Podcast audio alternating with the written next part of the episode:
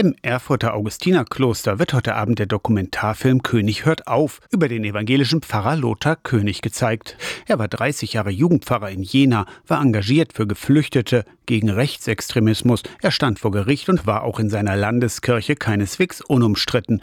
Der Film zeigt König mit Politikern, Punks und Pfarrern. Es ist einerseits ein politischer Film, einerseits ein Film, der sich mit Glauben beschäftigt. Andererseits ist es auch einfach ein Film über einen Menschen, der in vielen Graustufen gezeigt wird. Der Dokumentarfilmer Tillmann König hat seinen Vater in den Monaten vor dessen Ruhestand mit der Kamera begleitet. Lothar König ist manchmal nachdenklich, philosophisch. Dieses Desinteresse, wie es den Leuten am Arsch vorbeigeht. Die Mitte-Extremisten, das sind die wirklich gefährlichen, dass nur ihre Ruhe haben wollen. Und dann laut, ja sogar sogar cholerisch, aber immer authentisch und die Kamera dicht dran.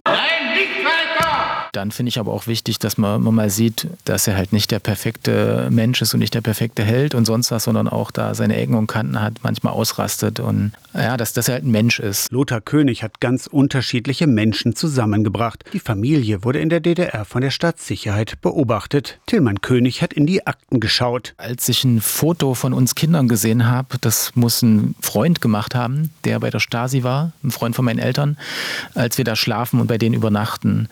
Und da habe ich gedacht, oh, das ist irgendwie krass. König hört auf. Der Film mit anschließender Diskussion mit Tillmann König läuft heute Abend um sieben im Augustinerkloster Erfurt. Der Eintritt ist frei. Anmeldung über die Evangelische Akademie Thüringen.